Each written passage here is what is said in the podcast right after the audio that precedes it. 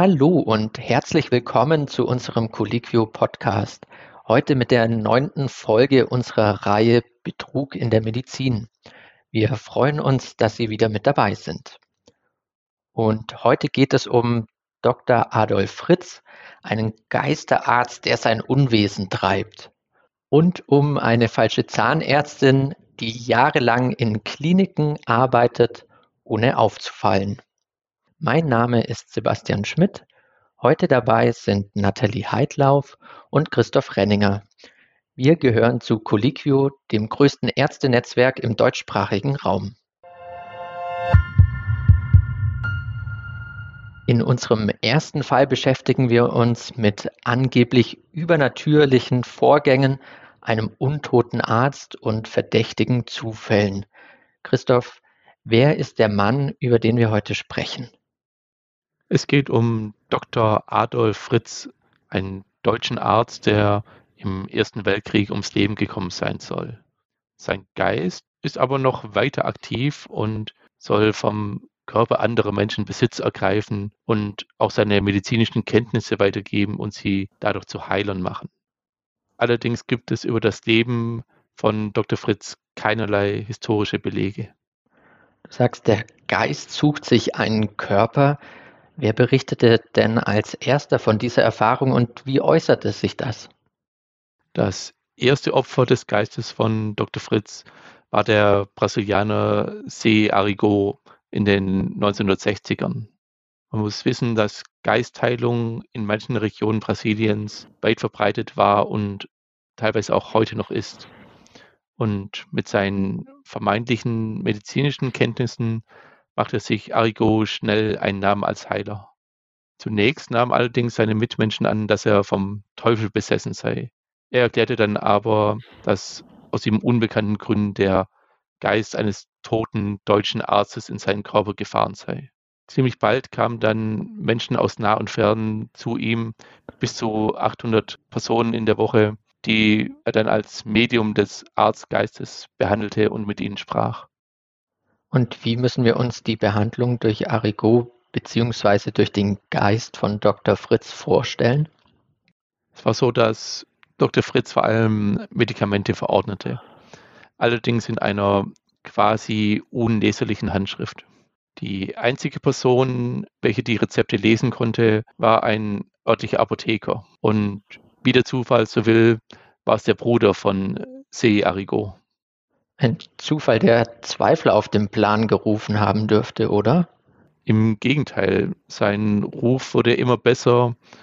Angeblich entfernte er einen Tumor aus der Lunge eines damals bekannten brasilianischen Senators. Und auch Psychochirurgie soll er mit Hilfe von Dr. Fritz angewandt haben. Ein Thema, über das wir kürzlich einen Artikel bei Colliquio veröffentlicht haben. Über 20 Jahre lang verbreitete sich die Kunde von Arrigo und er behandelte Tausende von Patientinnen und Patienten, sogar die Tochter eines brasilianischen Präsidenten. Und auch zwei Verurteilungen wegen illegalen Praktizierens von Medizin schadete seinem Ruf nicht. 1971 verstarb Arrigo dann nach einem Autounfall. Damit war die Geschichte vom Geist des Dr. Fritz dann zu Ende oder sucht er sich einen neuen Körper und die Geschichte geht weiter? Der Geist blieb äh, in Brasilien und ergriff im Laufe der Jahre von mehreren Personen Besitz. Es war auch so, dass nach dem Tod äh, seines Trägers der Geist sich ziemlich schnell ein neues Medium suchte. Auffällig ist, dass einige der von Dr. Fritz beseelten Menschen bei Unfällen ums Leben kamen. Und weiß man denn, wo der Geist von Dr. Fritz sich heute aufhalten soll? Das derzeitige Medium, über das Dr. Fritz handelt, ist der 68-jährige Rubens Farias Jr. aus Sao Paulo. Er spricht, äh, seitdem der Geist von ihm Besitz ergriffen hat, auch mit deutschem Akzent und verwendet Begriffe wie schnell. Angeblich hat er sogar schon den verstorbenen US-Schauspieler Christopher Reeves wegen seiner Querschnittslähmung behandelt.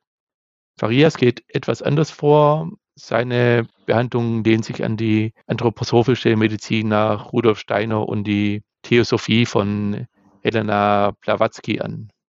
Dabei wird in erster Linie der Astralleib behandelt, eine Hülle, die den physischen Körper umgibt. Und dieser Astralleib ist nach der Theorie der Träger des Bewusstseins, der Triebe und Empfindungen.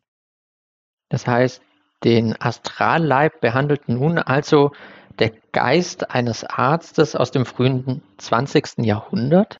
Äh, das Konzept sieht so aus, dass durch Energieheilung körperliche Beschwerden behandelt werden können. Das ist in der Esoterik ziemlich weit verbreitet und darf angeblich nur von speziell ausgebildeten Heilern ausgeübt werden. Das Ganze findet aber nicht kostenlos statt.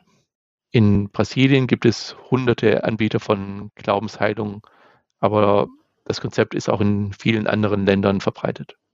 Ist äh, Farias Junior denn auch heute noch als Heiler aktiv? Es ist so, dass auch Farias äh, Junior die fehlende ärztliche Lizenz vorgeworfen wurde, aber trotz allem waren seine Tätigkeiten sehr gefragt. Dr. Fritz hat ihm dann aber auch einen gewaltsamen Tod vorhergesagt und daraufhin hat er das Praktizieren eingestellt. Der Geist war aber auch danach anscheinend nicht inaktiv. Dr. Werner Yater aus Australien behauptet, dass Dr. Fritz auch sie als Kanal nutze, gemeinsam mit einem Team aus 27 weiteren Geistern von Ärzten.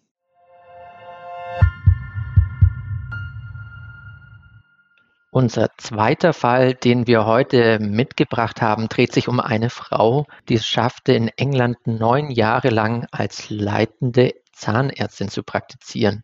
Das ganz ohne Abschluss in diesem Bereich. Nathalie, was genau hat sich denn da zugetragen? Ja, genau. Es geht um Vinisha Sharma, eine Frau, die seit 2001 in England in verschiedenen Kliniken als Zahnärztin tätig war. Ihr Betrug flog erst neun Jahre später auf. Da gab sie dann vor Gericht zu, dass sie überhaupt gar keinen zahnmedizinischen Abschluss hat und durch ein gefälschtes Zeugnis rund 230.000 britische Pfund erwirtschaftet hat. Wie schaffte sie es denn so lange, trotz der fehlenden zahnmedizinischen Qualifikation zu arbeiten? Ja, gute Frage. Also sie hatte zwar ein Zahnmedizinstudium begonnen, jedoch nicht abgeschlossen. Stattdessen verschaffte sie sich in Indien ein gefälschtes Zeugnis, das ihr einen Bachelor of Dental Surgery bescheinigte. Und damit erhielt die damals 26-Jährige im Jahr 2000 in England eine Zulassung, mit der sie befugt war, unter Aufsicht zu operieren. Und offenbar hat das zuständige General Dental Council die Echtheit ihres Zeugnisses nicht überprüft. Auf diese Weise war sie fast neun Jahre lang als Zahnärztin tätig. Wie kommt es denn, dass ihre fehlende Eignung niemandem auffiel? Sicherlich hat eine Rolle gespielt, dass sie an keinem Ort länger blieb. Sharma hatte Jahresverträge bei sechs verschiedenen staatlichen Krankenhäusern und zog daher im Laufe der Jahre einmal durch ganz England. Bemerkenswert finde ich dabei auch, sie hat nicht nur Untersuchungen vorgenommen, sondern sie war hauptsächlich mit zahnchirurgischen Eingriffen betraut. Da hat sie doch sicherlich auch richtig anspruchsvolle Eingriffe vorgenommen. Ein ziemliches Risiko für sie, oder? Ja, es ist sogar so, dass die staatlichen Krankenhäuser in England üblicherweise die schwierigen Fälle übernehmen, also die Fälle, die sich die niedergelassenen Kolleginnen und Kollegen in den umliegenden Gemeinden nicht zutrauen. Und wie Vinisha Sharma es bewerkstelligte, solche komplizierten Operationen vorzunehmen, ist mir tatsächlich ein Rätsel. Gab es denn nie einen Verdacht von den Kolleginnen oder von den Kollegen? Mm, doch, es gab schon 2003, also kurz nach ihrer Zulassung, erste Bedenken und eine erste Anklage wegen Betrugs. Da war es so, dass ein Facharzt aus ihrem Kollegium sich Sorgen gemacht hatte um ihre Eignung und äh, meinte, es fehle ihr an den nötigen Fähigkeiten und Kenntnissen, um zu operieren. Leider wurde der Fall aber ein Jahr später abgeschlossen, ohne dass der Betrug aufgedeckt wurde. So konnte Vinisha Sharma noch jahrelang weiter praktizieren und das, obwohl sie es vier Jahre nach diesem Vorfall sogar noch einmal darauf anlegte, gefasst zu werden. Inwiefern? Das war 2007, da hatte sie versucht, eine vollständige Registrierung als Zahnärztin zu erlangen. Bislang hatte sie nur eine vorläufige Zulassung, mit der durfte sie unter Aufsicht operieren. Und ähm, mit ihrem Antrag beim General Dental Council riskierte sie aus meiner Sicht, ähm, dass ihre Zeugnisse eingehend geprüft werden das ist aber nicht passiert. Ihr Antrag auf vollständige Registrierung wurde zwar abgelehnt, weil ihre Kenntnisse offenbar nicht ausreichten, doch ihre vorläufige Zulassung, die sie bislang hatte, blieb bestehen und sie durfte weiterarbeiten wie bisher. Und wie flog der Schwindel dann letztlich auf? Ihr Betrug wurde dann aufgedeckt, als sie einem Patienten die falschen Zähne entfernt hatte. Aufgrund dieses Fehlers kam es zu umfassenden Ermittlungen und schließlich auch zur Gerichtsverhandlung. Anfangs stritt sie die Anschuldigung wohl ab und es waren auch intensive Nachforschungen nötig, um Licht ins Dunkel zu bringen. Erst als die Angeklagte mit Beweisen konfrontiert wurde, bekannte sie sich schließlich schuldig und wurde zu drei Jahren Haft verurteilt.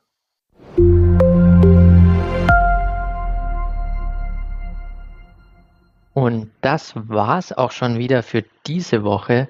Die Quellen zu den hier vorgestellten Themen finden Sie unter diesem Beitrag verlinkt. Wenn Sie uns nicht verpassen wollen, dann abonnieren Sie uns doch gerne auf iTunes, Spotify, Amazon oder Deezer. Sie sind Ärztin, Arzt oder arbeiten in der psychologischen Psychotherapie und sind noch kein Mitglied bei Colliquio, dann melden Sie sich doch einfach kostenlos an und lernen Sie das größte deutschsprachige medizinische Netzwerk kennen. Dieser Podcast wird produziert von der Colliquio Medizinredaktion. Aufgezeichnet wurde am 8. Juni 2022. Redaktion Nathalie Heidlauf, Christoph Renninger und Sebastian Schmidt.